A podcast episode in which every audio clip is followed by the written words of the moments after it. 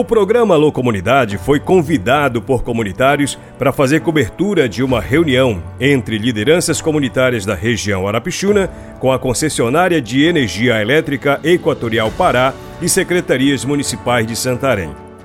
Realizada no plenário da Câmara de Vereadores na manhã de quarta-feira, 12 de abril, a reunião foi articulada pela agente distrital de Arapixuna, Josiane Souza dos Santos, diante dos desafios que os comunitários enfrentam para se locomover pelos ramais que estão em precárias condições e pela necessidade de ter energia elétrica. Mesmo estando localizadas a mais ou menos 5 ou 6 quilômetros de onde passa o linhão do Luz para Todos, 11 comunidades não têm energia, mesmo estando esperando há mais de 10 anos. A agente distrital Josiane Souza, há 42 dias no cargo, conta que a necessidade das 31 comunidades da região Arapixuna vão além dos ramais e da energia elétrica. Então a gente nesses 42 dias a gente já conseguiu visitar 15 comunidades e levantamos as primeiras demandas porque são muitas, não vou mentir, são bastante demandas mesmo, mas a gente priorizou. A, a principal delas, que é uma luta já bastante de bastante tempo, que é a questão da energia né, nas comunidades que não foram contempladas na primeira fase. E essas comunidades estão mais de 10 anos requerendo e até agora não tiveram nenhum posicionamento. Sempre tem alguns posicionamentos, mas nada concreto. Então a gente precisa, não dá mais de empurrar com a barriga, a gente precisa de uma solução em relação aos órgãos competentes, né? E hoje nós temos um problema muito sério em relação aos ramais, né? A maioria não está nos dando condições de trafegabilidade. A maioria dos nossos ramais tem rota de transporte escolar, os ônibus estão quebrando, nossos alunos estão andando para chegar nas comunidades porque o transporte não estão conseguindo entrar. As nossas escolas precisam de um atendimento melhor em relação à infraestrutura, né? Então, tem muitas escolas que ainda estão funcionando em barracões, né? A gente precisa muito ver essa questão da água, porque você sabe que a água é qualidade de vida. E a gente tem comunidades como Jari, Alto Jari e Jari do Socorro, que tem uma demanda de mais de 70 famílias que são área de várzea. E eles precisam comprar água. Ou se joga uma mangueira, que eu acho que você não conhece, não sei se conhece a nossa região, Moacá, que é uma comunidade de terra firme que fica o Jari ao redor, ele joga uma mangueira com mais de 600 metros do poço para jogar uma torneira para que a comunidade de Alto Jari, Jari de Socorro, possa vir pegar água potável, pelo menos para beber.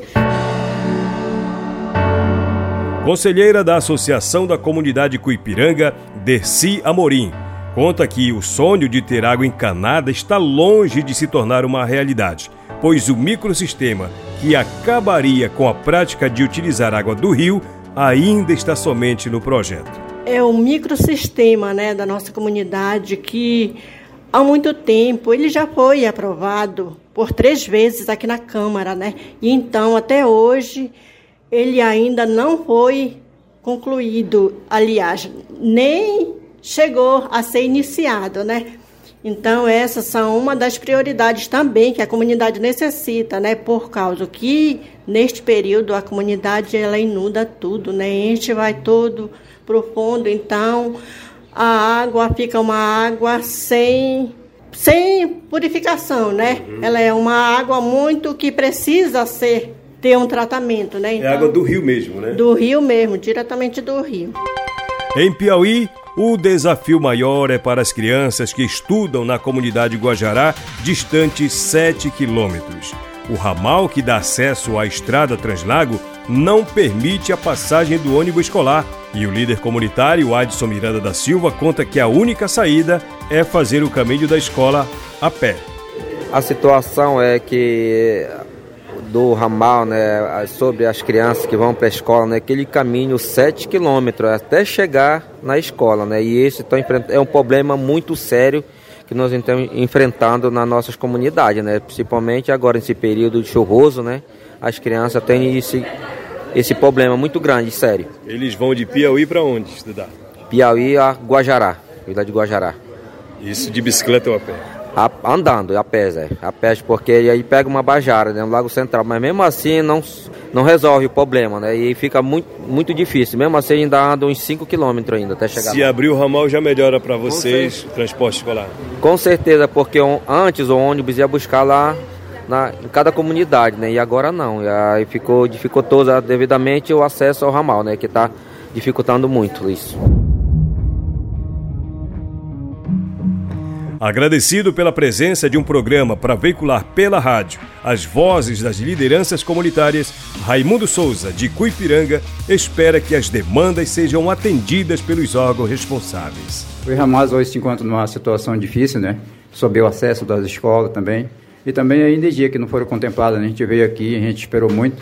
A gente tomou essa iniciativa, né, juntamente com o Distrito Arapixuna, para que a gente possa, é, que a gente veio aqui para Santarém para requerer nosso direito e esperamos contar com, realmente com o seu apoio, né? Estamos aqui no, pedindo o apoio do programa para que a gente possa levar para a nossa comunidade o nosso, o nosso desejo e a, e a, nossa preocupação realmente de ter energia elétrica, o desenvolvimento para a nossa comunidade. Tem aluno que sai 11 horas da manhã para chegar para pegar ônibus 2 horas da tarde para ir para a escola, então fica muito difícil. Então, houve promessa de, do Hamas de energia chegar até 2023 e até agora a gente não, não teve resposta.